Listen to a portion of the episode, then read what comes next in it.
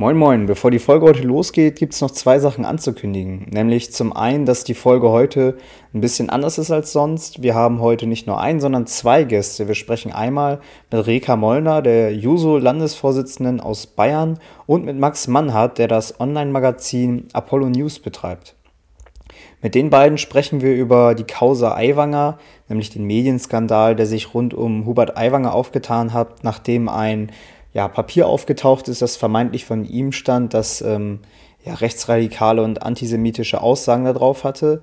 Ähm, genau, wir sprechen zuerst mit Reka und danach mit Max und sind sehr gespannt auf das Gespräch. Hoffe ihr auch. Und dann freue ich mich noch ankündigen zu dürfen, dass mein Kollege Benny Scherb und ich die nächsten zwei Monate durchsenden werden. Das heißt, dass wir nicht alle zwei Wochen einen Podcast hochladen, sondern jede Woche. Wir haben bereits viele Termine mit Gästen abgemacht äh, und da sind sehr spannende Leute mit dabei. Also folgt uns auf jeden Fall auf Spotify und auf den Social Media Kanälen, um nichts zu verpassen. Und jetzt viel Spaß mit der Folge.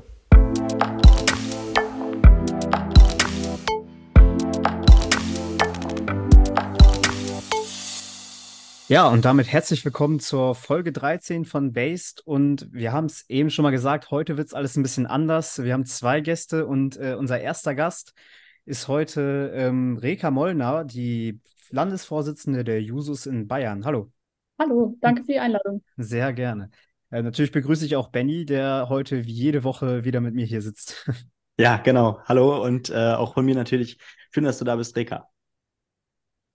Genau, wir sprechen heute natürlich, äh, ihr werdet es vielleicht schon euch gedacht haben, daran, dass äh, Reka eben heute hier ist, über Hubert Aiwanger und das Ganze, was da ja in Bayern abgelaufen ist. Und als äh, Vorsitzende der bayerischen Jusos äh, kann Reka da bestimmt viel zu sagen. Ähm, die, die es nicht mitbekommen haben, ja, von Aiwanger ist ein, also die SZ hat einen Artikel publiziert, in der, in dem von Aiwanger ein ja, Pamphlet geschrieben wo, sein soll, äh, das ziemlich widerwärtig war, in dem äh, antisemitische Sachen drin standen. Ähm, genau, und danach sind die Medien quasi alle auf Aiwanger losgegangen und ähm, es ist ziemlich spannend, äh, was da jetzt gerade abgelaufen ist. Und als erstes würden wir dich fragen, Reka, ähm, sollte man Menschen, die auf politische Abwege geraten sind, wie jetzt äh, Aiwanger dann möglicherweise in seiner Jugend äh, die Rückkehr in die normale Gesellschaft, in den normalen politischen Diskurs verwehren? Sollte man die dann aus dem Amt heben?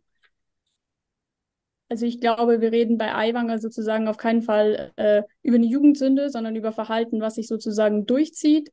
Also man hat ja jetzt auch in den verschiedensten Berichten lesen können, dass er irgendwie äh, gelernt hat, sozusagen äh, Hitlerreden auswendig zu lernen, Mein Kampf in der Schule mit dabei hatte und den Hitlergruß in der Klasse gezeigt hat äh, und Witze über Juden beim Besuch einer KZ-Gedenkstätte gemacht hat und eben dieses äh, Flugblatt verfasst haben soll, wo sich ja jetzt äh, sein Bruder in erster Linie mal sozusagen bekannt hat, dass er das äh, verfasst hat auf seiner Schreibmaschine.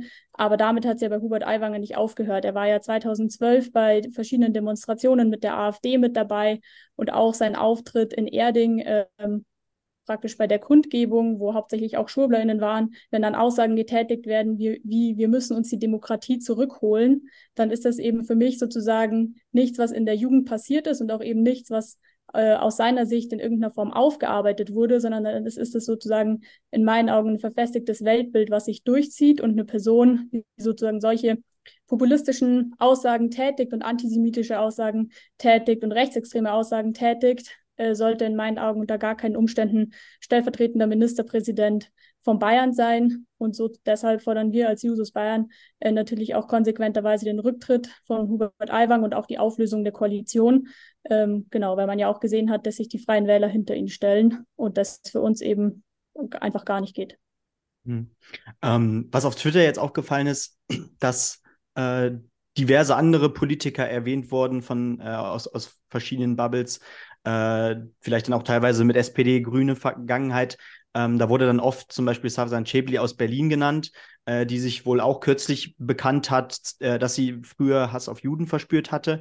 Ähm, vielleicht, vielleicht kannst du da kurz, kurz zu sagen, äh, meinst, meinst du, hier wird mit zweierlei Maß gemessen oder ähm, ist das vergleichbar äh, oder kannst du zumindest verstehen, dass äh, solche Fässer auch auf allen Seiten dann aufgemacht werden? Also ich glaube sozusagen nicht, dass mit zweierlei Maß gemessen wird, sondern eben, wie ich gerade ja schon gesagt habe, sozusagen ist es ja Verhalten, was sich durchzieht. Und gerade jetzt, als es dann auch in Bayern mehr in den Wahlkampf reinging, haben ja ganz viele Leute am Anfang gesagt, äh, ja, so der fischt ein bisschen am rechten Rand, der tätigt ein paar populistische Aussagen, aber der ist ja ansonsten ganz am Boden geblieben und der ist ja auch stellvertretender Ministerpräsident, so ungefähr das können wir ihm jetzt nicht so übel nehmen. Aber ich glaube auch eben nach den Enthüllungen, die eben rausgekommen sind und aber auch sozusagen dem, was man insgesamt äh, über Hubert Aiwangers politische Einstellung weiß, dann weiß man halt jetzt sozusagen halt auch nochmal klar, dass es sich eben nicht um nicht nur um populistische Aussagen handelt, sondern halt schon um ein Weltbild, was er ja auch vertritt. Und das hat man ja gesehen. Ich äh, glaube, heute um 16.30 Uhr war das, wo er sich jetzt geäußert hat. Und äh, die Vorwürfe stehen jetzt ja schon einige Tage im Raum und heute hat er sich sozusagen erstmals äh, bei den Betroffenen äh, des NS-Regimes sozusagen, die er ja auch in diesem Flugblatt verunglimpft hat, ob es jetzt sein Bruder geschrieben hat oder er. Er hatte auf jeden Fall Flugblätter in seinem Rucksack. Das ist ja auch was, was er nicht abstreit, abgestritten hat, sondern er konnte sich dann auf einmal nicht mehr erinnern, ob er sie verteilt oder eingesammelt hat. Ähm, von daher hatte er ja auf jeden Fall Kontakt zu diesen Flugblättern und dann ist sozusagen eine Entschuldigung äh, mehr als lange fällig gewesen. Und deshalb ist es für mich einfach ein konsistentes Weltbild, was sich hier zeigt. Und so eine Person ist auf jeden Fall nicht tragbar. Das stimmt. Ähm, also die Kommunikation von Aiwanger war ja unabhängig davon, was an den Vorwürfen dran ist, auf jeden Fall unklug und ähm, zeigt auch, dass zumindest ein bisschen was wahrscheinlich, oder ob es stimmt, äh, also dass mindestens ein bisschen was dran ist. Ansonsten hätte man sich direkt geäußert, wahrscheinlich die Vorwürfe abgestritten. Äh, Ivan hat sich lange Zeit gelassen, hat sich zuerst nur auf Twitter gemeldet, sich, wie du schon sagtest, nicht entschuldigt. Die Entschuldigung kam erst heute. Ähm, vollkommen richtig. Dennoch ist es so, dass, ähm, ja, ich habe es heute den Tag über so ein bisschen verfolgt. Ähm, bei Apollo News und auch bei Focus sind jetzt neue Recherchen aufgetaucht, die eben äh, zeigen oder die haben gesprochen mit Menschen, äh, mit Mitschülern äh, aus Aiwangers Vergangenheit.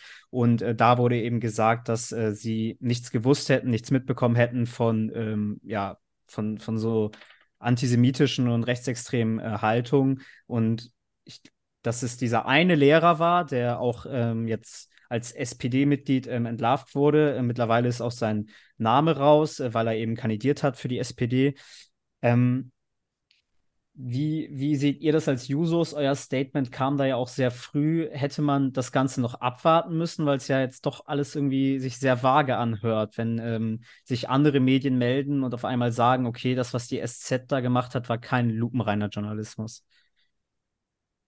Also ich würde sagen, ähm, unsere Forderung sozusagen bleibt ganz klar bestehen. Ich finde, es war auch in den ersten Enthüllungsberichten, es hat sich ja jetzt wirklich nicht, sage ich jetzt mal, um irgendeinen kleinen Vorfall gehandelt, also dass er jetzt beispielsweise einen Witz gemacht hat und sozusagen auf dieser Sache sozusagen beruhte dann die Story, auch wenn das natürlich auch äh, eine Sache ist, antisemitische Witze zu machen, geht halt auch überhaupt nicht, sondern sein, also dieses Flugblatt zu erstellen, was ja auch nachweislich mit seiner Schreibmaschine erstellt wurde, die auch sein Bruder äh, ja auch mitbenutzt hat, ähm, sozusagen war ja auch ganz klar diese Reaktion auf diesen äh, Wettbewerb, wo es ja auch um äh, Aufarbeitung und Geschichte ging, war ja sozusagen dann die Erstellung dieses Flugblatts. Und äh, das ist einfach schon extrem schwerwiegend und es gibt ja auch genauso viele Aussagen von MitschülerInnen, die ja eben ganz klar bezeugen, dass er sozusagen äh, auch Hitler zitiert hat in der Klasse, dass er den Hitlergruß gezeigt hat. Und es gibt ja auch entsprechende ZeugInnen, die eidesstaatliche äh, Erklärungen abgegeben haben, Versicherungen abgegeben haben, dass sozusagen ihre Aussagen auch stimmen. Von daher glaube ich, äh, wenn Leute so eine Versicherung abgeben, dann gebe ich da schon auch was drauf. Hm. Ähm, nun sind ja die, die Freien Wähler äh, in Bayern äh, doch besonders stark äh, ich glaube, in Umfragen teilweise in, in, kürzlicher Zeit bei ungefähr auch 14 Prozent äh, durchschnittlich und ähm, verzeichnen dann mittlerweile auch ja in anderen Bundesländern zumindest Teilerfolge. Äh, viele sehen sie auch so als, ich sag mal, bürgerliche Variante oder äh, zur AfD und äh, vielleicht auch als äh, konservativere CDU. Äh, ich kann da vielleicht auch aus eigener Erfahrung sprechen. Äh, wir, ich komme aus Nordhessen und wir haben dort eine Landrätin der Freien Wähler seit kürzlich, ähm, die würde ich tatsächlich auch eher zwischen SPD und CDU als zwischen äh, CDU und AfD verorten, als doofes Beispiel jetzt. Aber ähm, das vielleicht auch interessant, was, was bringt denn jetzt eigentlich den bayerischen Parteiverbänden? Also natürlich äh, äh, kritisieren sie das und so, ähm, aber die, dieser kurzfristige Versuch in gewisser Weise vielleicht auch durch das Aufspringen, ähm, vielleicht auch das natürlich für den Wahlkampf zu benutzen, weil wir bewegen uns eben gerade im Wahlkampf. Äh, und trotzdem ist, sind die Freien Wähler ja auch oft oder werden von vielen gesehen als vielleicht so ein bisschen, ähm, naja, die Partei, die immer noch äh, eine demokratische Alternative zur AfD ist. Ähm, wie, wie lässt sich das so miteinander verein, also, verbinden, äh, ohne jetzt die AfD auch noch stärker zu machen? Genau, also ich glaube, das ist sozusagen das Hauptproblem. Also ich glaube, natürlich sind die äh, Enthüllungen jetzt, äh, sage ich jetzt mal, kurz vor Versendung der Briefwahlunterlagen, also schon mitten in der heißen Wahlkampfphase, mhm. sozusagen enthüllt worden. Aber da ähm, fand ich es auch recht gut. Da hat sich auch ein Journalist, der sozusagen beteiligt war an den Enthüllungsberichten, auch geäußert, hat eben auch gesagt, sie hatten verschiedene Möglichkeiten. Entweder sozusagen sie enthüllen jetzt, sie enthüllen gar nicht oder sie enthüllen nach der Wahl um dann sozusagen dem Vorwurf entgegenzustehen, warum sie es sozusagen nicht vor der Wahl enthüllt haben, wenn sie sozusagen Kenntnis von solchen äh, schwerwiegenden äh, ja, Anschuldigungen auch haben. Und äh, daher ist es, glaube ich, der richtige Zeitpunkt gewesen, es zu veröffentlichen. Selbstverständlich ähm, nutzen das jetzt verschiedenste Parteien sozusagen für ihren Wahlkampf, aber für uns sozusagen ist es vollkommen unabhängig davon. Also auch wenn sozusagen die Landtagswahl jetzt zum Beispiel gerade rum wäre oder man schon ein oder zwei Jahre äh, eine neue Staatsregierung hätte und dann würde das aufkommen, sozusagen wären unsere Forderungen unverändert. Ähm, weil es sozusagen für uns einfach eine Grundsatzfrage ist und keine wahlkampfpolitische Frage. Und ähm, das Problem sozusagen, was man ja auch gesehen hat, ähm, dass als Aiwanger sozusagen ja auch angefangen hat, am rechten Rand zu fischen mit seinen populistischen Aussagen, zeigt aber ja sozusagen auch äh, insgesamt, dass die Leute deswegen nicht zwingend mehr die Freien Wähler wählen, sondern einfach mehr die AfD, weil das Einzige, was er sozusagen tut, ist, rechte Aussagen sozusagen mehr in die Mitte der Gesellschaft zu rücken und auch durch seinen Populismus sozusagen die AfD gesellschaftsfähiger zu machen und nicht sozusagen dafür zu sorgen, dass irgendwie mehr Leute die freien Wähler zwingend wählen, weil wenn Leute rechts wählen wollen, dann wählen sie halt rechts und das ist in diesem Fall dann die AfD. Äh, und dann wählen sie nicht sozusagen den Abklatsch der AfD, ähm, aber praktisch durch seine Anbiederungen nach rechts und dadurch, dass eben äh, durch ihn auch als stellvertretender Ministerpräsident eben die Brandmauer nach rechts nicht steht, äh, macht er sozusagen die AfD, die ja auch Zugewinne hatte in Bayern, einfach salonfähiger. Und das ist, äh, glaube ich, das große Problem, was man insgesamt sieht, äh, wenn sich Politiker nach rechts anbiedern. Aber siehst du die Freien Wähler an sich als äh, bürgerliche und demokratische Variante an? Also ich würde sagen, die Freien Wähler sind an sich eine demokratische Partei, die auf jeden Fall äh, von ihrem Grundsatzprogramm, würde ich sagen, natürlich nicht so rechts sind wie die AfD. Äh, und schon deshalb glaube ich, gerade im, ich würde schon sagen, urkonservativen Bayern, äh, gerade auf dem Land, äh, glaube ich schon natürlich einige Leute ansprechen aber sozusagen dadurch, wie weit sie jetzt auch, äh, ich würde sagen, gerade in den letzten Monaten oder auch im letzten Jahr, sie weiter nach rechts abgerutscht sind, sind sie von der AfD auch nicht mehr weit weg. Sie haben halt einfach noch einen starken Fokus beispielsweise auf Landwirtschaft. Ähm, aber sie sind einfach auch durch die Aussagen, die Hubert Aiwanger auch als Gesicht der Partei tätigt, da wirklich auch nicht mehr weit weg. Und ich glaube, dass äh, der Frage, die sich jetzt die Freien Wähler äh, sozusagen schon stellen müssen, ist, wie sie als Partei damit umgehen. Also sozusagen schaffen sie sozusagen wieder einen Turn, sage ich jetzt mal, hin zu einer wirklich demokratischen Partei oder äh, laufen sie weiter Hubert Aiwanger hinterher, der die Partei weiter und weiter nach rechts äh, bringen wird, äh, sowohl durch seine Aussagen, aber eben jetzt auch durch die Enthüllungen, die über ihn als Person rausgekommen sind, wo sich ja die Partei sehr, sehr schnell hinter ihn gestellt hat, was in meinen Augen eben auch zeigt, dass das eben nicht hinterfragt oder aufgearbeitet wird. Die Aussagen, die du vorhin ja auch schon angesprochen hast, von Aiwanger, zum Beispiel auch in Erding, ähm, die waren ja zumindest populistisch, aber waren sie denn auch insoweit schwierig, dass äh, Aiwanger da tatsächlich schon in der Ecke mit der AfD zu stellen ist? Ähm, weil ich, ich äh, habe jetzt so ein bisschen den Gedankengang, es kann ja sein, zum Beispiel angenommen, äh, Aiwanger war in seiner Jugend Antisemit und Rechtsextremist. Meinst du nicht, dass er sich abgeschwächt haben könnte und jetzt zumindest noch rechtspopulistische, aber ähm, keine Politik macht, die ihn aus einem Amt entheben werden muss. Glaubst du wirklich, dass dieses Weltbild bei ihm noch vorhanden ist, Antisemit zu sein?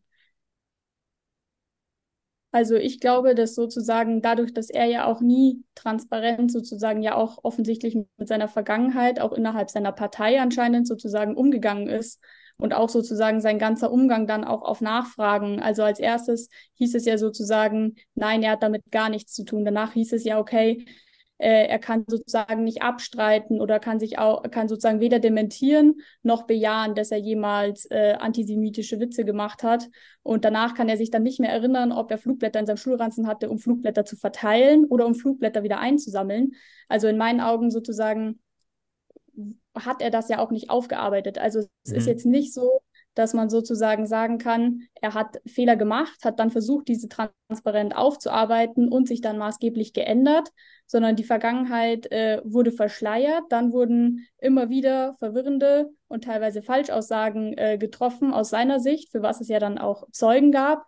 Äh, und sozusagen seine Aussagen waren populistisch in Erding, aber das hat man, also zumindest schon gemerkt, dass er sich sozusagen wohlfühlt damit, den Applaus von Rechten und Schwurblern zu ernten und eben gerade durch Aussagen, die ich vorhin eben schon erwähnt habe, wir müssen uns die Demokratie zurückholen. Er ist halt ein demokratisch gewählter stellvertretender Ministerpräsident äh, von Bayern. Also es ist jetzt ja nicht so, dass er in irgendeiner Form ohne die Demokratie in dem Posten gekommen wäre, den mhm. er irgendwie inne hat ähm, und sozusagen dann auch äh, die ganze Zeit auf äh, Berlin sozusagen und die Ampel sozusagen draufzuhauen und zu sagen, man müsse sich die Demokratie zurückholen, ist halt für jemanden, der angibt, Teil einer demokratischen äh, Partei zu sein und ja am demokratischen Parteienleben partizipieren zu wollen, in meinen Augen halt höchst populistisch und einfach so, dass ich einfach der felsenfesten Überzeugung bin, dass er halt nicht tragbar ist. Und bereits nach diesen Aussagen haben wir ja seinen Rücktritt gefordert.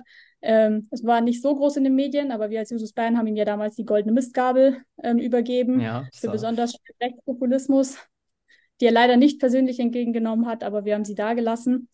und ähm, genau, also sozusagen schon da haben wir seinen Rücktritt gefordert und sozusagen seine Distanzierung von diesen Aussagen, ähm, weil sozusagen dadurch, dass er den Rechten dann auch diesen Raum gibt und mit ihnen sozusagen spricht und sich lieber ihren Applaus holt als den Applaus von Demokratinnen, ähm, sozusagen, ja, äh, ist diese Brandmauer zwischen Freien Wählern und AfD und anderen Rechten äh, sozusagen einfach nicht vorhanden und das sozusagen schwächt im Zweifel die Demokratie. Okay. Und äh, du würdest, ich kann mir schon vorstellen, was du dazu sagst, aber was würdest du denn dazu sagen, dass wenn Aiwanger hat es, glaube ich, selbst in seinem Statement heute gesagt, dass gegen ihn eine politische Hetzkampagne gefahren wird. Ähm, andere sagen auch, dass es jetzt irgendwie verzweifelt von der SPD oder auch den Grünen ist, weil die einfach politisch äh, kein Standbein in, den ba äh, in Bayern haben.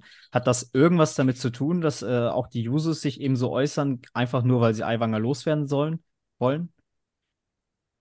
Also ich glaube, für uns, wie ich es vorhin schon gesagt habe, ist das einfach eine Grundüberzeugung. Die mhm. hat sozusagen für uns auch nichts damit zu tun, ob jetzt mhm. die SPD 9% hat, 11%, 15 oder keine Ahnung, unträumbare 20 oder so in Bayern. Ähm, also das ist sozusagen für uns vollkommen unabhängig davon. Und die SPD ist halt auch einfach seit 160 Jahren äh, die Partei, die sich äh, gegen Recht sozusagen stellt und solche Aussagen äh, dementsprechend natürlich auch nicht hinnehmen kann und wird.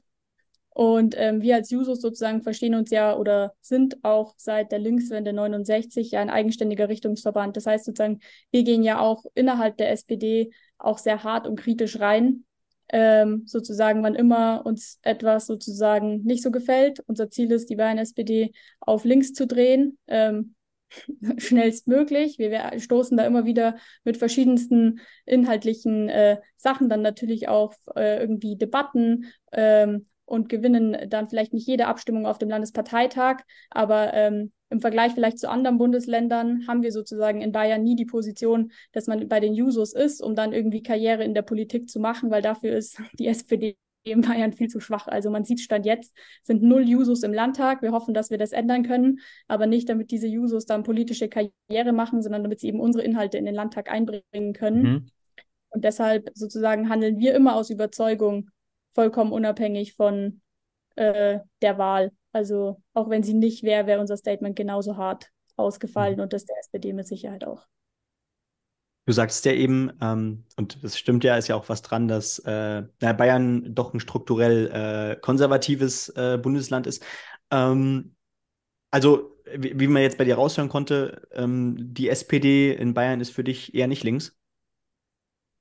Das würde ich so nicht sagen. Ich würde sagen, wir führen die gleichen Kämpfe wie auch in anderen Landesverbänden. Also wir Jusos sind ja sozusagen der linke Flügel äh, innerhalb der SPD, äh, rein traditionell, aber eben auch aufgrund äh, unserer Inhalte und Forderungen, die wir sozusagen einbringen. Ähm, und gerade auch beim letzten Landesparteitag, ähm, als die SPD ihr Regierungsprogramm äh, für die Landtagswahl beschlossen hat, konnten wir da extrem viel schon mitwirken. Also auch im Vorhinein sozusagen wirken wir halt auch in die Partei hinein, um unsere Forderungen sozusagen im besten Fall im Vorhinein, im Zweifel dann auf dem Landesparteitag äh, auch mit Diskussionen sozusagen im besten Fall äh, da unterzubringen. Und deshalb stehen wir natürlich immer noch mal äh, links von der SPD und versuchen aber eben dadurch, dass wir ja uns äh, ich würde sagen, der Großteil von uns Jusos natürlich jetzt nicht nur bei den Jusos engagiert ist, sondern eben auch in Ortsvereinen, in Bezirken, in Vorständen, Arbeitsgruppen, wo auch immer, auch innerhalb der SPD, um sozusagen unsere Inhalte eben auch da voranzubringen. Und deshalb würde ich jetzt nicht per se sagen, dass die SPD nicht links ist, sondern sie braucht hauptsächlich, glaube ich, oft unsere Unterstützung oder auch mal einen Tritt in den Hintern, äh, um den Weg nach links dann auch äh, konsequent zu finden. Ja, wie das so klassischerweise eben ist mit den Jugendorganisationen von Parteien.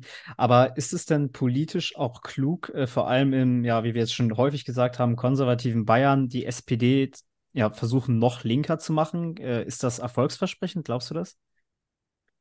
Also ich glaube, dass wir sozusagen mit der CSU eine Partei haben, die jetzt äh, einfach extrem lange schon äh, an der Regierung ist, die eben auch verschiedene ja inhaltliche Punkte abdeckt, die eben gerade, weil Bayern irgendwie konservativ ist und geprägt ist auch von Trachtenvereinen und freiwilligen Feuerwehren, äh, die irgendwie natürlich nicht alle, aber oft äh, traditionell äh, der CSU jetzt näher stehen als der SPD, glaube ich, ist es sozusagen unerlässlich für uns als SPD sozusagen nicht zu versuchen, in den ähnlichen Schlag äh, irgendwie reinzuschlagen und sozusagen weiter Richtung Mitte uns zu bewegen, um mehr Leute abzuholen, sondern ich glaube, das Ziel muss sein, sozusagen ein so klares inhaltliches Profil zu haben, ähm, dass den Leuten sozusagen klar ist, was sozusagen uns abhebt von den anderen und warum sozusagen die SPD die Politik macht, die den Leuten ja auch weiterhilft. Also auch wenn sie auf dem Land wohnen, sozusagen äh, hilft die SPD oder auch die Politik der SPD, egal jetzt ob im Landtag oder im Bundestag,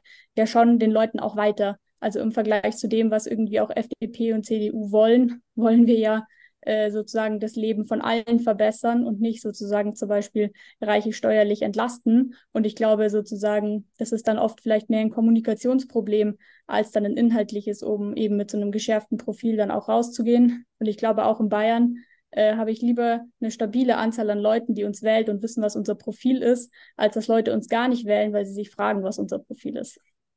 Okay. Ja, und äh, ich glaube, äh, damit haben wir alles von dir erfahren, was wir wollten, äh, Reka. Vielen lieben Dank, dass du da warst. Ähm, und gleich geht es hier weiter, nämlich mit Max Mannhardt von Apollo, der eben auch mit seinem Team recherchiert hat äh, rund um die Mitschüler von Aiwanger und ich glaube, eine ja, dir entgegengesetzte Meinung hat. Und äh, wir sind sehr gespannt, was er sagt. Danke, Reka. Dankeschön. Gerne.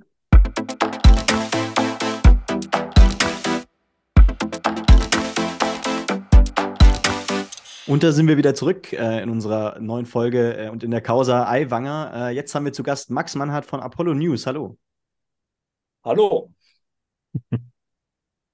Ja, wir haben ja eben mit der bayerischen User-Vorsitzenden Reka Mollner gesprochen. Und äh, generell erstmal hast du ein grundsätzliches Statement zu Aiwanger. Ähm, würdest du sagen, raus aus dem Amt oder ähm, siehst du es vielleicht ein bisschen anders? Kurz und knackig. Also ich sag mal so, äh, ich halte das für eine ganz gefährliche Entwicklung unserer Gesellschaft und politisch, wie die Debatte jetzt jedenfalls gegen Aiwanger läuft und äh, wie er da zum Rücktritt gedrängt wird.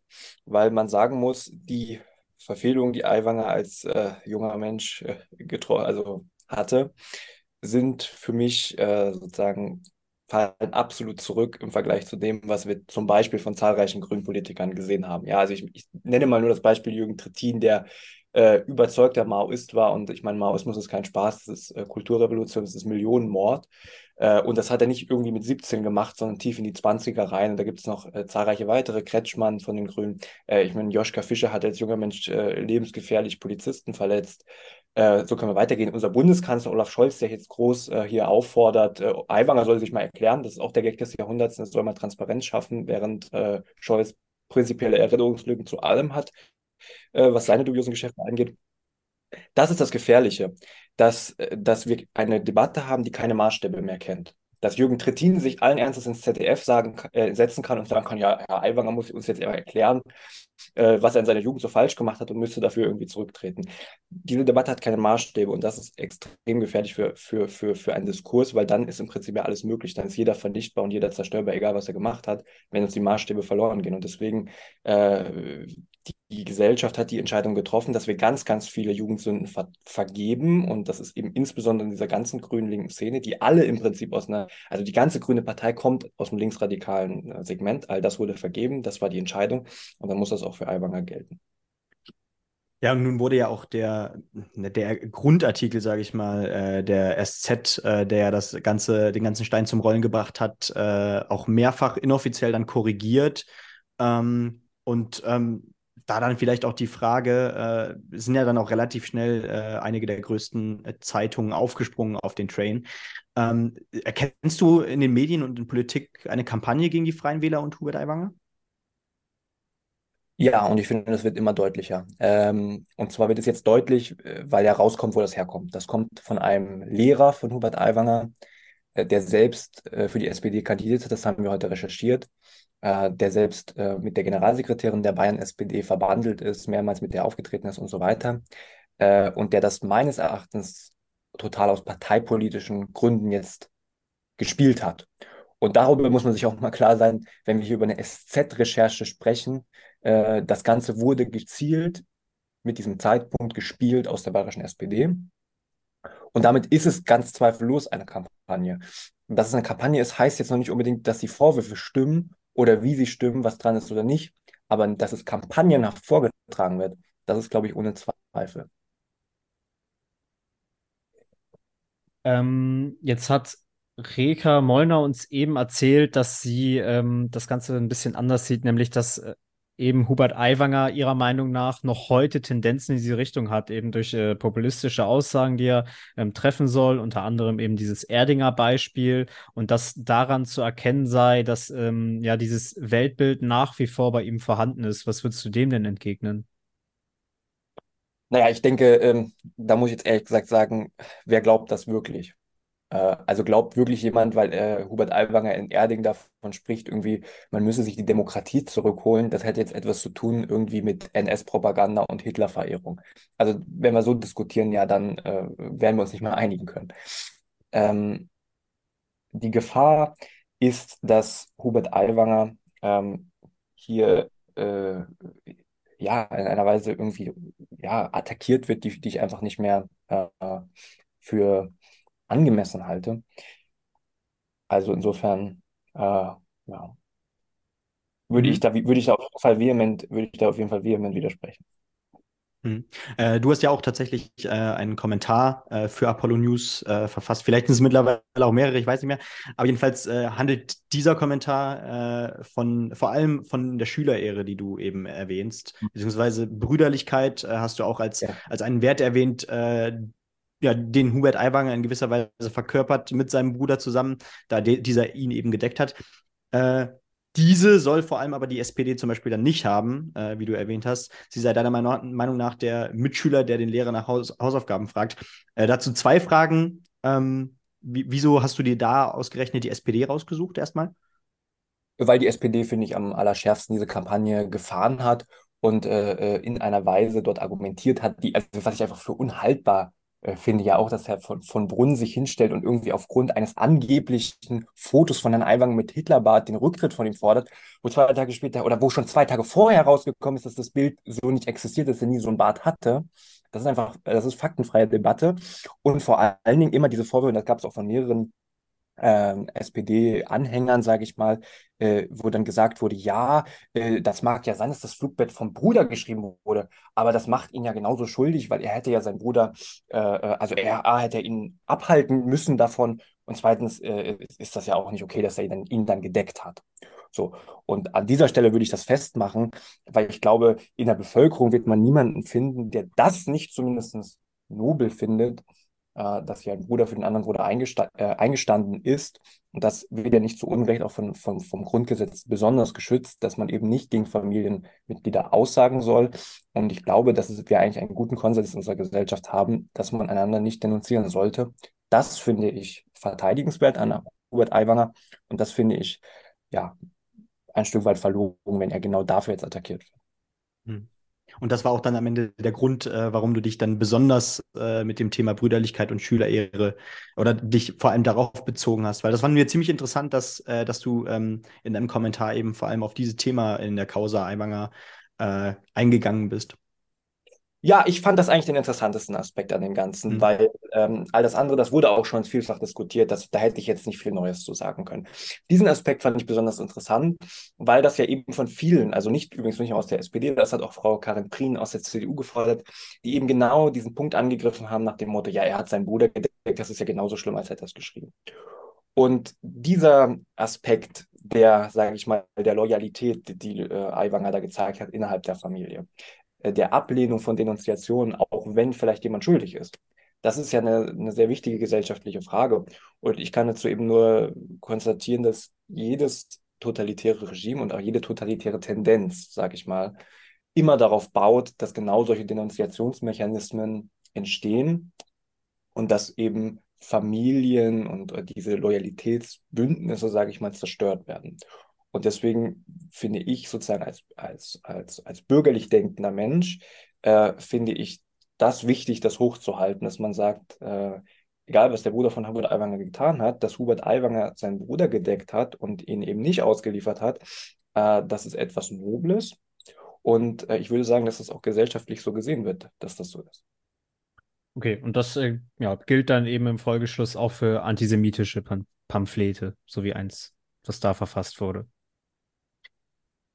Ähm, das gilt prinzipiell, dass man nicht denunziert, ja. Das würde ich schon sagen. Also ich finde, ähm, ich finde das auch eigentlich sozusagen gesellschaftlich eigentlich klar, dass wir einander, also dass wir, dass wir, dass man Familienmitglieder nicht denunziert und nicht ausliefert.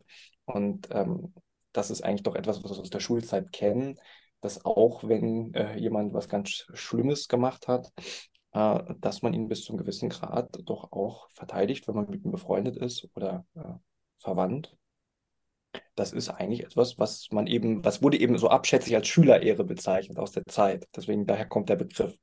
Äh, und ich würde sagen, Schülerehre ist doch eigentlich etwas Nobles, was wir eigentlich politisch viel mehr bräuchten. Das sind doch so grundlegende Moralvorstellungen. Äh, äh, und diese Schülerehre halte ich ja, die halte ich für richtig. Und die, ich finde, die bräuchte es politisch viel mehr. Und wenn man jetzt sieht, was dort andere, für andere politische Gestalten äh, sich jetzt dazu äußern, dann finde ich, das fehlt ihnen. Mhm.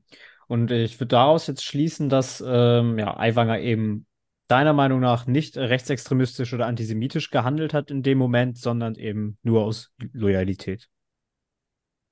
Wenn er seinen Bruder gedeckt hat, mhm. hat er aus Loyalität gehandelt, nicht aus Rechtsextremismus, ja, mhm. das würde ich sagen. Mhm. Das ist ja unabhängig davon, was jetzt sonst für Vorwürfe gegen ihn im Raum stehen. Mir ging es jetzt einfach um die Frage, dass er seinen Bruder äh, geschützt hat, ja, vor, also an der Schule. Wir reden immer noch über die Schule, jetzt nicht ja. über schwerste Straftaten, so ja.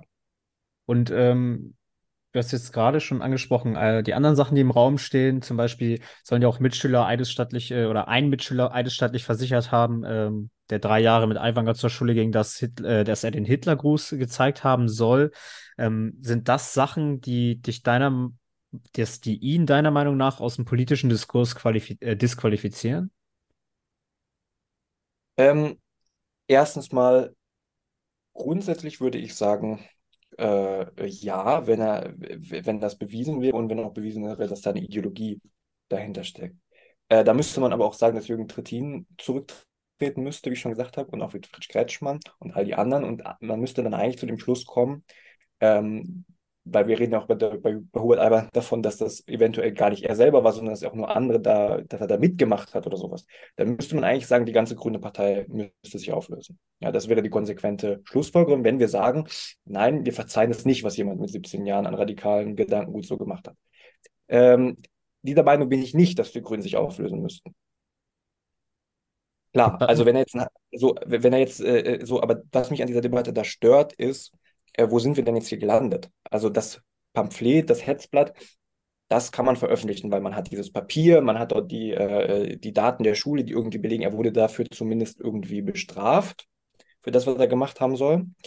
Äh, für den Hitlergruß und so weiter, auch für dieses, er hätte meinen Kampf in der Schultasche gehabt, dafür gibt es jetzt gar keine plausiblen Beweise mehr.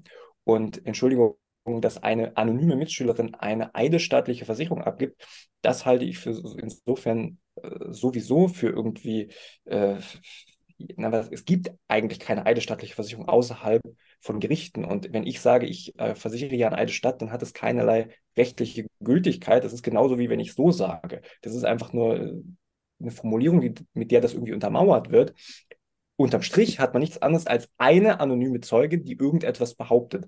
Und das sind eigentlich alle journalistischen Standards eindeutig, dass das jetzt nicht, äh, äh, dass das jetzt noch nicht Basis für eine Rücktrittsforderung sein kann, wenn er es selber bestreitet. Und wenn es auch, das haben wir ja auch gemacht, wir haben ja auch namentliche Schüler zu Wort kommen lassen bei Apollo News, die das ganz anders sehen und die davon nichts mitbekommen haben dann weiß ich beim besten Willen nicht, wie man auf solchen anonymen Vorwürfen irgendwie eine Rücktrittsforderung konstruieren will. Weil, wie gesagt, wenn man das so will, dann muss man es auch konsequent machen. Dann müssen wir die einheitliche Maßstäbe haben und dann müssen wir uns darüber unterhalten, wer noch alles zurücktreten müsste. Und ich würde sagen, da bleiben nicht viele übrig. Hm.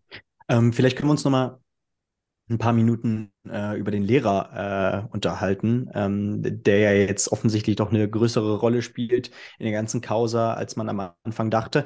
Äh, vielleicht kannst du da noch mal kurz zusammenfassen, äh, was haben vielleicht auch eure Recherchen ergeben, äh, was dieser Lehrer, der offensichtlich eine SPD-Mitgliedschaft hat, ähm, in dieser Causa jetzt äh, für eine Verantwortung trägt.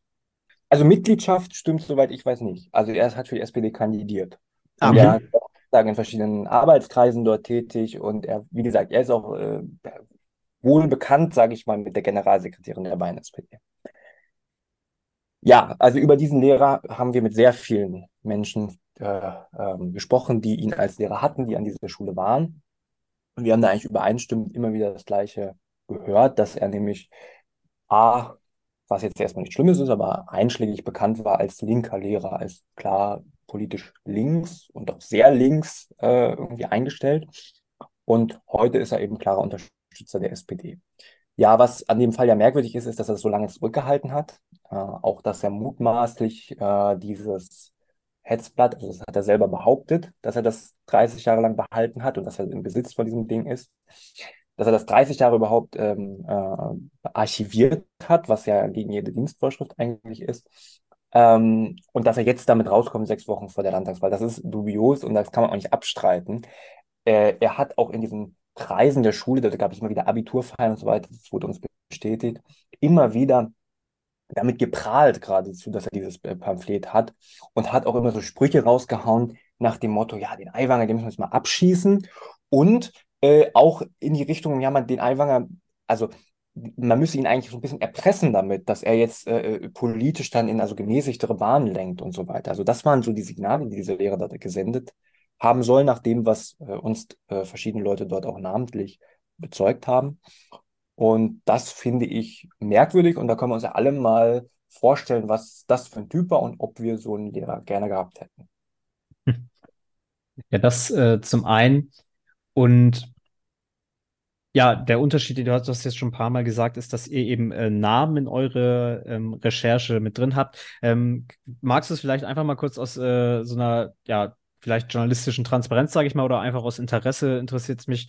Ähm, wie seid ihr vorgegangen? Ähm, seid ihr einfach, habt ihr die ja, Listen euch angeguckt und die ehemaligen Schüler angerufen oder ähm, wie seid ihr an diese Kontakte herangekommen, die da rund um das ehemalige äh, Milieu von Aiwanger sind? Also ich, ich möchte jetzt nicht so viel zu, äh, zu unseren journalistischen Quellen sagen und, mhm. äh, und so weiter. Das gehört sich einfach nicht. Nee. Äh, was ich euch nur sagen kann, das ist einfach mit sehr, sehr viel Telefonieren verbunden. Und, okay, äh, ja. Von einem kommt man zur nächsten Nummer und so weiter. Äh, wir sind dort, äh, ja, wir haben dort einfach uns durchgeklingelt, durchgeklingelt, durchgeklingelt. Wir haben mit sehr vielen Schülern dort gesprochen. Viele wollten auch nichts sagen einfach oder jedenfalls es nicht zitiert haben, wissen auch übrigens auch nicht anonym zitiert haben, wissen da war auch eine große Angst zu spüren. Ähm, hatte wohl vielleicht auch schon mit anderen Journalisten Kontakt gehabt oder äh, das jedenfalls irgendwie gehört. Äh, ja, so sind wir da vorgegangen. Mhm.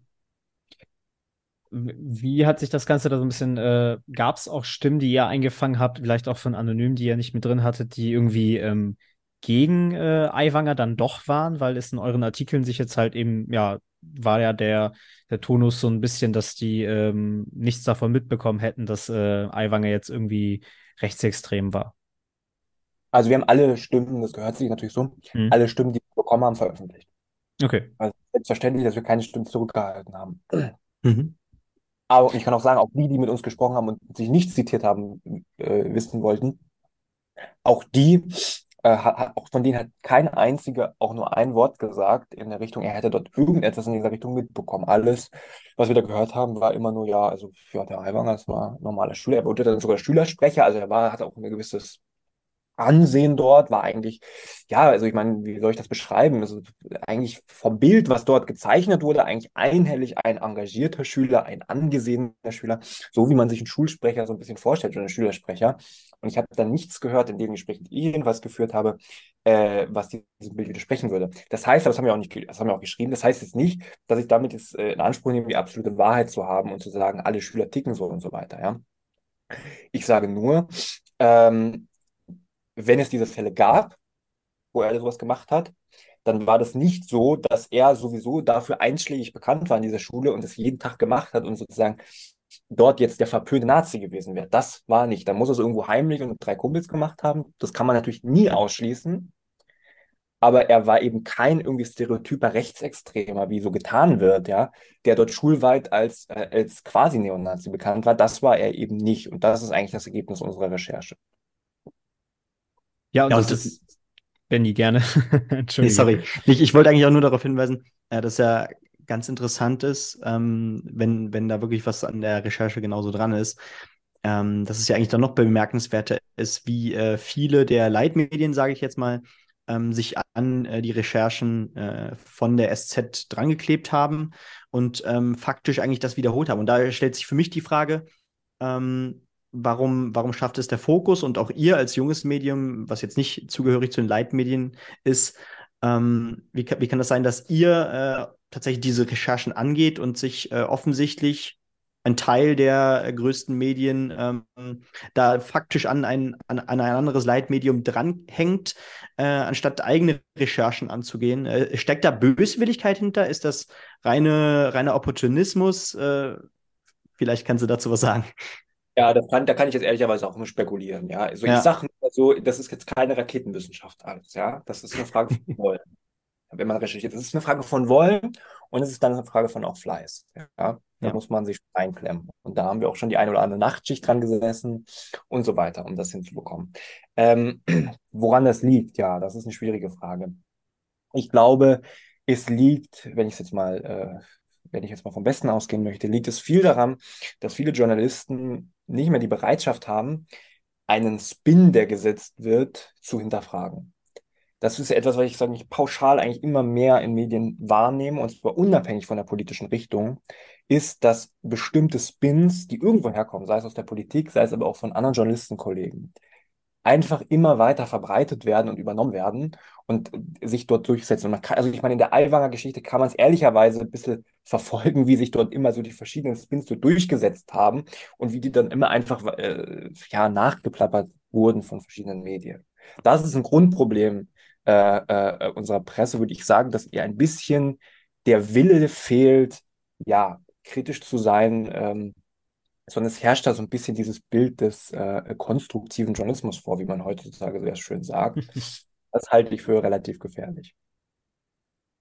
Ja, also ich glaube, eine ähnliche äh, Beobachtung machen zu können und Vielleicht liegt es auch daran, dass einfach eine, ähm, ja, ich, es ist keine Angst, die da besteht, aber äh, an sich haben wir ja eine Debattenkultur, die mittlerweile ähm, ja, was man ja, man kann ja das Wort, ähm, ja, eine alternative Meinung, das hört sich so blöd an, weil es direkt in die Richtung AfD und so weiter gestellt wird, aber ich glaube auch, dass wir eben äh, rechtspopulistische so starke Kräfte haben, gerade deswegen, weil ähm, alternative Meinungen, die eben zu diesem konstruktiven Journalismus, wie du eben so schön sagtest, nicht äh, passen, ähm, ja, nicht mehr, nicht mehr gestattet werden. Und das ist ja äh, eigentlich der, der Urgedanke dieses Problems oder der äh, Ursprung liegt ja zum Beispiel auch vielleicht 2015 in der Flüchtlingskrise, als Angela Merkel damals schon meinte, ähm, es ist alternativlos. Ähm, und ich glaube, seitdem hat sich unsere Debattenkultur und auch Medienlandschaft so ein bisschen in diese Richtung entwickelt.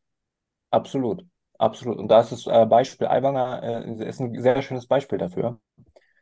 Ähm, weil ich ehrlich gesagt auch wahrgenommen habe, dass in der Aiwanger Berichterstattung, also dass die Aiwanger Berichterstattung zum großen Teil auch von Angst getrieben war von den Journalisten. Und Mhm. zwar Angst, bloß jetzt nichts Falsches zu sagen. Ja.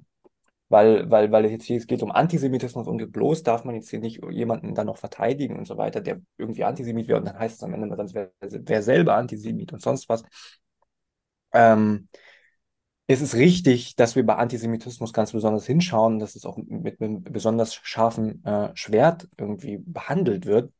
Aber ich möchte das schon auch auf den Artikel von Herrn Wolfsohn hinweisen in der Bild und aus seinem Interview später, der ganz klar gesagt hat, dass er sich dagegen verwehrt, dass von linker Seite eben dieses, dieser Antisemitismus-Vorwurf und damit eigentlich auch Juden selbst instrumentalisiert werden äh, für einen, äh, für den Kampf gegen den politischen Gegner. Und das ist ehrlich gesagt auch meine Wahrnehmung. Ich nehme der SZ nicht ab, dass es der SZ um Antisemitismus ging, weil dafür äh, ist die Berichterstattung der SZ viel zu brachial anti-israelisch. Äh, da wurden Ver Karikaturen veröffentlicht. Ja, die kann man, finde ich, absolut als äh, sozusagen Stürmer-Style bezeichnen. Ähm, ich nehme es ich nehme es dem, der SPD nicht ab, deren Jugendorganisation mit der genozidal-antisemitischen Fataljugend äh, kooperiert ist. Äh, und ich nehme es auch äh, den meisten anderen dort nicht ab, äh, jedenfalls aus der politischen Richtung, die dort jetzt einen politischen Kontrahenten abschießen wollen, dass es dort dass die Motivation jetzt wirklich der Kampf gegen Antisemitismus im Fall Aiwanger wäre. Nein, es geht hier darum, sich einer bürgerlichen Kraft ähm, ja, zu entledigen. Und das Gefährliche dabei ist ein bisschen, äh, da geht es auch einfach um Machtoptionen. Dann, das, darüber darf man sich auch nicht äh, hinwegtäuschen. Wenn die Freien Wähler in Bayern abgeschossen werden, ja, dann würden wir sagen, oh, schlimm, das geht, die gehen ja alle zur AfD. So. Die Grünen denken so faktisch nicht. Die Grünen freuen sich, weil damit die Machtoption eine bürgerliche Mehrheit verloren geht und äh, damit die CSU, ja, ob sie gezwungen ist, will ich nicht sagen, aber die CSU wird dann jedenfalls mit den Grünen koalieren. Und das ist die Kalkulation, die da entsteht, oder mit der SPD, wo auch immer. Also es, es wird jedenfalls eine solche Koalition entstehen. Das ist, das ist die Kalkulation dabei. Und ich finde, das muss man schon benennen und benennen dürfen. Und das muss man auch, äh, das muss man sich, äh, da muss man darüber auch offen diskutieren können, dass auch das hinter dieser Aiwanger Debatte steht. Und ich habe das Gefühl, dass viele Journalistenkollegen eigentlich von vornherein ängstlich sich zurückziehen und sagen, oh, ich sage jetzt bloß nichts, ja. Und das ist das Gefährliche. Und das sehen wir eigentlich in diesem Fall, finde ich, sehr gut, äh, was natürlich symptomatisch ist, ja. Mhm. Ja, die, die Frage wollte ich tatsächlich gerade stellen, die äh, lag mir gerade faktisch auf der Zunge. Ähm, ob, ob es wirklich äh, der Gedanke ist, dass Grüne und SPD beispielsweise wirklich äh, die Meinung haben, äh, Hubert Aiwanger sei realpolitisch äh, im, im Rechtsextremen anzusiedeln und habe antisemitische Positionen und so weiter. Oder ob es wirklich der Gedanke ist, einen äh, politischen, äh, politisch gegengesetzten, äh, der absolut im demokratischen Spektrum sich bewegt, ähm, loszuwerden. Aber das hast du jetzt, glaube ich, schon äh, ziemlich prägnant dargestellt. Ja, also für mich ist es ein Beispiel, äh, das prägnanteste Beispiel ist, wenn Olaf Scholz sich da bei der Koalitionsklausur mhm. hinstellt und sagt, er fordert jetzt Transparenz von Hubert Aiwanger. Der gleiche Kanzler, der uns äh, seit Jahren erzählt, er kann sich an nichts erinnern, was Comex angeht, äh, mit dem Warburg-Treffen und dem Terminkalender, da weiß er gar nicht mehr, wie das alles zustande gekommen ist. Wo wir jetzt auch, wo es jetzt um Strafanzeige geht, wo es darum geht, hat er den Untersuchungsausschuss belogen. Ähm, dieser Mann stellt sich äh, freundlichen Gesicht ins Fernsehen und fordert Transparenz von Hubert Aiwanger. So, was soll man denn dazu noch sagen? Äh, glauben wir wirklich, dem Mann geht es um Transparenz? Also, ich mir fällt es schwer, da keinen Spin und kein ganz bewusstes politisches Kalkül zu erkennen. Ich weiß nicht, wer, wer das für glaubhaft hält. Genau, und ich glaube, ähm, nachdem wir jetzt eben schon mit äh, Reka und jetzt gerade mit dir auch noch äh, ausführlich über die Causa Aiwanger gesprochen haben, ich glaube, wir haben so langsam alles durch. Ähm, Max, wir würden mit dir ganz gerne auch noch über Apollo sprechen, über Apollo News, ähm, dein Projekt, ja. bei dem du eben Chefredakteur bist. Ähm, erklär vielleicht den Hörern mal ganz kurz, was ist denn Apollo News überhaupt? Also Apollo News ist ein, äh, ein Magazin. Unser Claim ist so das Magazin für die Freiheit, äh, was von ja, also besonders jungen Journalisten gestaltet wird. Ähm, wir haben einen sehr starken Fokus auf Recherche. Äh, Ähm, das ist, würde ich sagen, überproportional großer Teil unserer Arbeit. Investigative Recherche. Wir haben verschiedene Sachen re äh, recherchiert, zum Beispiel vor allem zur letzten Generation, äh, wie radikal diese Bewegung wirklich ist, wie gewaltbereit diese Bewegung wirklich ist, übrigens auch wie antisemitisch diese Bewegung wirklich ist. Äh, jetzt zu Herrn Aiwanger vieles andere. Äh, vor äh, gut anderthalb Jahren haben wir mal recherchiert die ganzen Verfehlungen bei der Berlin-Wahl und die auch äh, verstrickt, also wie, wie die versucht wurden, dass man sie verschwinden lässt, was dann maßgeblich dazu beigetragen hat, dass die Wahl auch wiederholt wurde. Das ist das, was wir machen, eigentlich investigative Recherche. Wir sind ein Portal. Äh, bei uns gibt es so 10 bis 15 Artikel am Tag, äh, verschiedene Dinge, äh, Kommentare auch, Analysen, Nachrichten. Immer mit dem Anspruch, dass es was Neues ist. Ja, also wir schreiben jetzt nicht einfach irgendwie was ab, was schon überall steht, sondern wir wollen immer was Neues liefern für unseren Leser, immer was, was wirklich Wiedererkennungswert hat. So und politisch, äh, das äh, äh, sagen wir mit dem Namen schon, das Magazin für die Freiheit. Wir stehen äh, klar eben für wirklich eine liberale Grundeinstellung, würde ich mal sagen. Und was uns ganz wichtig ist und was im Namen ja schon mitschwingt, Apollo News ist, wir sind äh, pro-westlich, pro-amerikanisch und pro-israelisch. Das ist eigentlich vielleicht die Gründungs-, der Gründungsmythos von Apollo, weil Apollo News kommt ja von Apollo-Programm, mit dem mal äh, die Amerikaner zum Mond geflogen sind, was wir für ein ganz starkes Symbol der freien Welt halten äh, und auch ein Sieg über den Totalitarismus. Ähm, und was wir übrigens mal, nur das ist mein letzter Satz, mal gegründet haben als Gegenentwurf zu Sputnik News, was ja so das russische Staatspropagandawerk in Deutschland ist. Also, äh, um es nur noch mal vielleicht äh, nachzufragen, äh, habt ihr mittlerweile tatsächlich auch festangestellte Redakteure? Also ähm, kannst du mittlerweile auch, äh, naja, auf ein festes und äh, gut finanziertes Team zu, äh, blicken? Ähm, also ich sag mal, wir arbeiten Vollzeit. mhm. ja, äh, bezahlt äh, ist das alles noch nicht äh, ähm, adäquat. Das ist ein Freiwilligenprojekt, was wir hier machen. Ja? Mhm. Ähm, und das äh, lebt erstmal von ganz viel äh, Leidenschaft und Bereitschaft für diese Art von Journalismus, an die wir sehr glauben und sehr glauben, dass sie sich auch durchsetzen wird. Ähm, investigativer Journalismus, der sich aber auch an ein Publikum richtet, was durchaus äh, Ansprüche hat. Ja, ich glaube nicht an diese Erzählungen, wir äh, schauen alle irgendwann nur noch irgendwie ähm, TikTok und lesen irgendwie zwei Zeilen-Tweets. Das ist unsere Überzeugung und nach der arbeiten wir. Äh, nein, wir, das wird uns ja immer irgendwie so unterstellt. Äh, wir haben kein äh, Millionenvermögen äh, in der Hinterhand, was wir irgendwie aus den SED-Milliarden abgezweigt haben oder so. Ähm, sondern wir sind freiwillig und äh, wir finanzieren uns, soweit wir uns finanzieren, von, von Kleinspenden unserer Leser.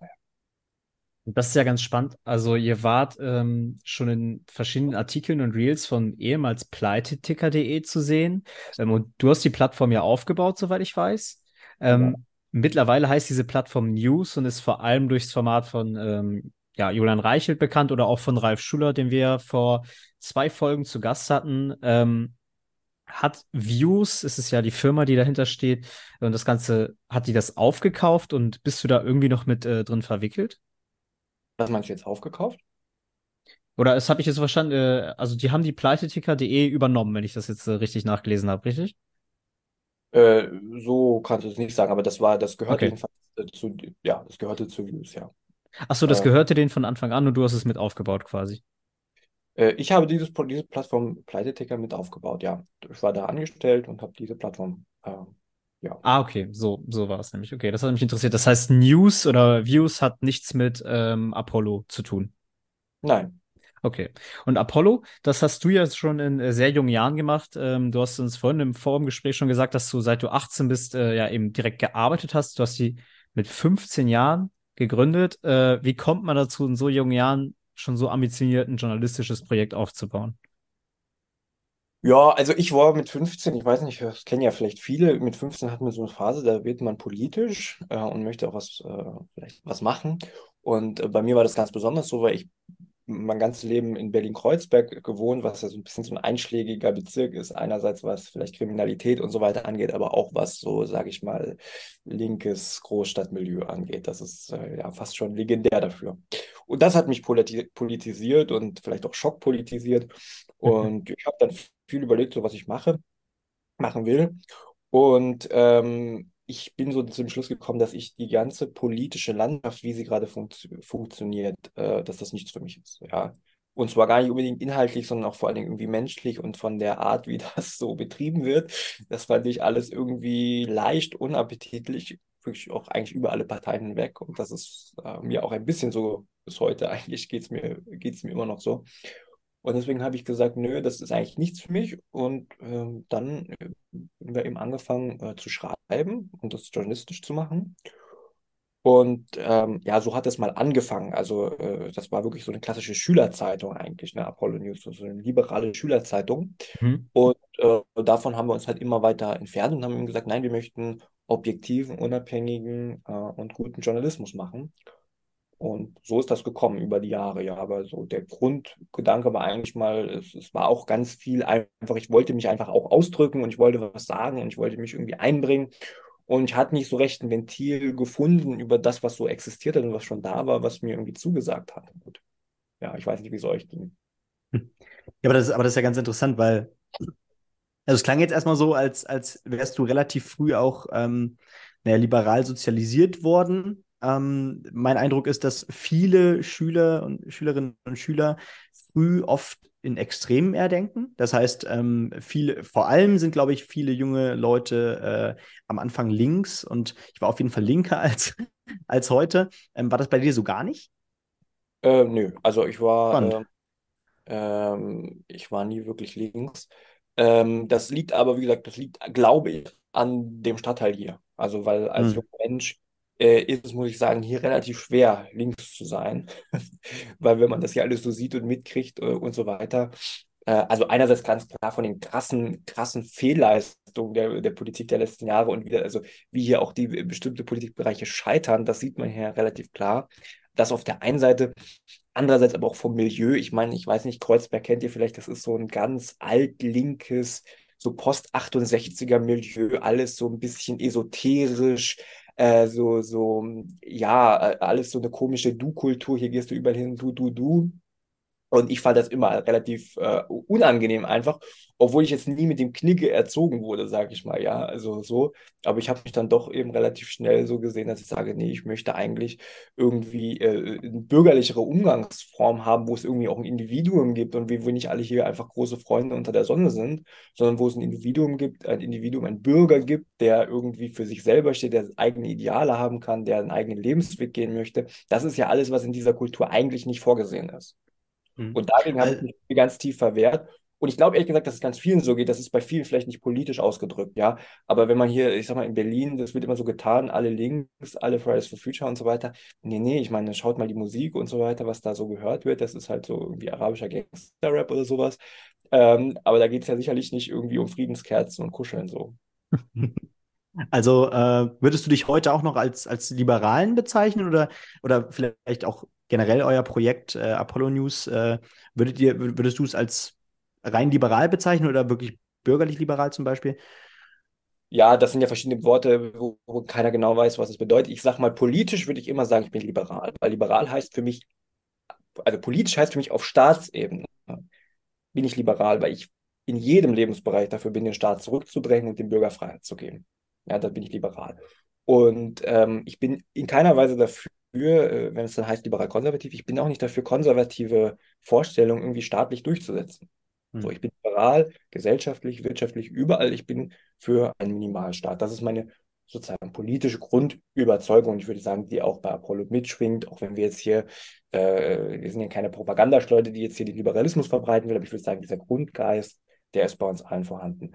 Äh, ja, ich muss es jetzt nicht unendlich ausführen. Wenn ihr jetzt noch wollt, wissen wollt, liberal-konservativ oder bürgerlich, das würde ich so sagen, da hat Hayek mal, ein großer Liberaler, mal etwas sehr Treffendes erkannt. Und das ist, glaube ich, sehr wichtig, wenn wir über den Westen reden. Liberalismus ist ja erstmal sozusagen eine, äh, eine, eine logische Idee, die im luftleeren Raum erstmal existieren kann. Ja, wir minimieren den Staat und so weiter. Aber der Fakt ist ja, dass dieser Liberalismus, wie wir ihn kennen, nur unter bestimmten Voraussetzungen überhaupt entstehen konnte. Und der ist auch nur in einer Region auf der Welt entstanden. Und das ist eben, früher hätte man gesagt, das Abendland, das ist der Westen, das ist Europa und eben Nordamerika und so weiter. Diese spezifische Kultur, und das, das hat eine christlich-jüdische Wurzel, das hat die Aufklärung, das hat die Industrialisierung, den Kapitalismus, das sind, das sind die Phänomene, die diesen Bereich der Erde eint Und das hat den Liberalismus überhaupt möglich gemacht, hervorgebracht, hat diese Ideen hervorgebracht. Und das heißt, für mich ist es damit selbstverständlich, dass man politischer Liberaler ist. Und ich würde das immer ohne Bindestrich sehen. Ich würde sagen, ich bin ganzheitlich liberal auf politischer Ebene. Dann muss man, ähm, dann muss man insofern bürgerlich sein, dass man sagt, den Liberalismus kann es nur geben, wenn wir die Kultur erhalten, die der Westen hervorgebracht hat, weil das ist eigentlich die Grundlage und die Basis von Liberalismus. Ja. Genau, also Anna Schneider, die ja in der letzten Folge bei uns war, hat das, glaube ich, äh, relativ ähnlich gesehen. Äh, nur, dass sie das einzige Adjektiv, das sie zum Liberal hinzufügt, äh, das war bei ihr brutal. Sie nennt sich brutal liberal.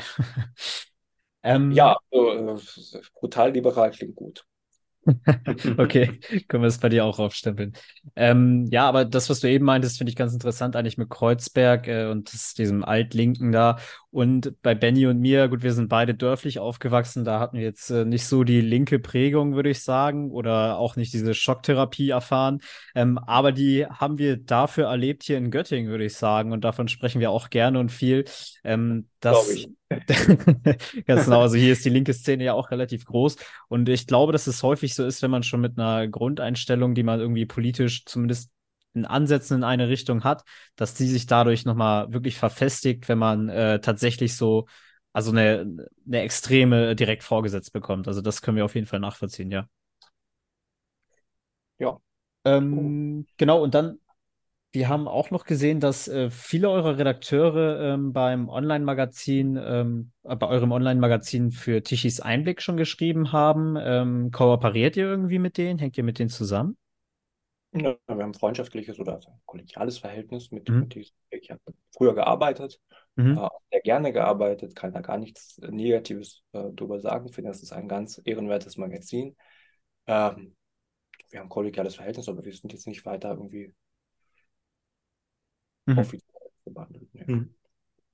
Und ja. ähm, was, was wir auch ganz interessant fanden, ähm, das ist auch natürlich erstmal eine gute Möglichkeit für Journalisten, die vielleicht äh, eher äh, liberal und, oder konservativ sind. Ähm, ihr bietet ja auch eine Akademie an, eine sogenannte. Ähm, nun wird die ja äh, tatsächlich von euch selbst gestellt, also von den Veranstaltern gestemmt. Ähm, und das ja, ist erstmal spannend. Äh, macht ihr das tatsächlich auch über die Spenden oder habt ihr da äh, in irgendeiner Weise eine Möglichkeit, das auch ähm, zu finanzieren? Nö, das machen wir über Spenden. Also ist alles bei uns Spende. Stark. Ja, also das ähm, finde ich sehr, was finde ich sehr spannend. Ähm, also sind das quasi Workshops, die ihr da gebt? Ich habe gesehen, ihr hattet ja auch schon äh, Ralf Schuler unter anderem da ähm, und auch Julian Reichelt. Ähm, das heißt, die kommen dann und äh, erklären quasi jungen Journalisten, ähm, wie man gut journalistisch arbeitet. Genau, also was wir machen wollen, ist, äh, ja, wir wollen Autoren ausbilden, wir wollen Journalisten ausbilden, weiterbilden. Mhm. Ähm, auch, auch uns selber, auch die, die bei uns äh, im Kern mitmachen. Ähm, genau, das machen wir mit ganz verschiedenen Sachen, indem wir dort wirklich praktisch auch arbeiten und, und, und, und so eine Seite bespielen und Redaktionskonferenzen machen und redigieren. Redigieren ist sowieso das Wichtigste im Journalismus. Ähm, und auch, indem wir immer wieder ganz prominente Journalisten einladen. Wir hatten auch schon Henrik Gamboda da äh, und viele andere. Und die dann natürlich was äh, zu sagen haben aus einer langen journalistischen Erfahrung. Und davon profitieren wir alle sehr, ja. Ja, ähm, Max, vielen lieben Dank, dass du heute da warst. Ähm, wir haben soweit keine Fragen mehr. Wir wissen jetzt äh, viel mehr über Apollo. Ähm, wir wissen ja von dir und auch von Reka äh, viel über die Causa Aiwanger. Ähm, ja, danke für die Einblicke. Vielen Dank. Genau, und ähm, Benny, ich verabschiede mich damit auch von dir und äh, freue mich, dass wir uns jetzt auch schon in der nächsten Woche wiederhören können. Ja, ganz genau. Ich, ich weiß nicht, äh, wollen wir den Gast schon äh, vielleicht hier ansagen oder sagen wir das einfach dann wieder nächste Woche? Das sagen wir einfach wieder nächste Woche. Gut, weil, ja. ähm, genau, wir sind, wir sind ab nächster Woche auf jeden Fall in Berlin, äh, haben noch den einen oder anderen Gast in den nächsten Wochen für euch, dann nicht nur im zweiwöchigen Takt, sondern auch äh, wöchentlich. Und wir freuen uns natürlich sehr, äh, den einen oder anderen größeren Namen vielleicht noch bei uns zu Gast zu haben. Genau. Tschüss. Ciao.